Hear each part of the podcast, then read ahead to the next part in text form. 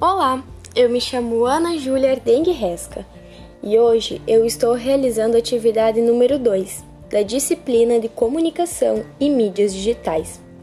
Conhecer o Manifesto Clautrem no ano 2000 e sua atualização. O Manifesto Clautrem é um livro escrito em 2000 e contém um conjunto de 95 teses, apresentados como o Manifesto e tem como objetivo examinar o impacto da revolução da informação na comunicação organizacional. O manifesto sugere que as mudanças serão exigidas das organizações como resposta ao ambiente do novo mercado. Os autores apontam e sonhavam que essa mudança ocorreria na interação entre empresa e consumidor. A comunicação mudaria de simples declarações de missão e mídias de marketing para diálogos ou conversas abertas entre empresas e consumidores. É notório que as organizações se modificaram e cada vez mais abre espaço para o público atuar junto, expressar opiniões e ideias. As empresas lutam por uma causa e adotam uma personalidade.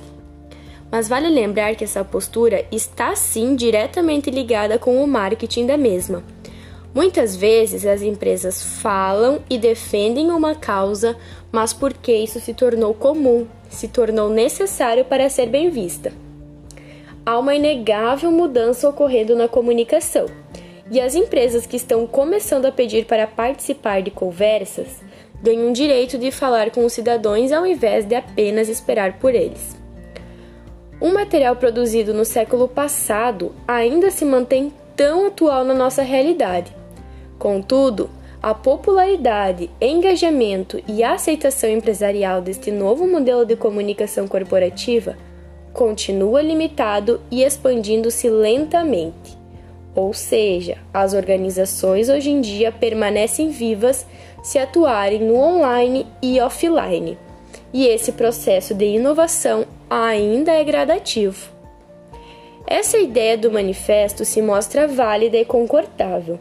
Revisar um documento escrito há 20 anos e ver que ele permanece tão atual nos mostra a força de uma boa teoria de comunicação. Trata-se de um documento de fé, de acreditar que o mundo não seria mais o mesmo depois da internet.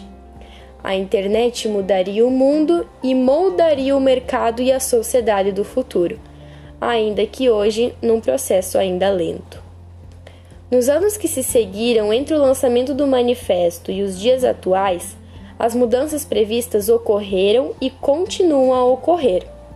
Em 2015, o manifesto foi revisado por dois dos seus autores e teve suas devidas atualizações para os próximos anos, agora com 121 tópicos.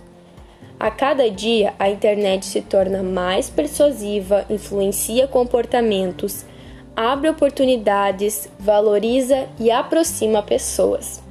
E assim, praticamente tudo que fizemos gera dados que são armazenados e permitem análises que o transformam em informações e estatísticas.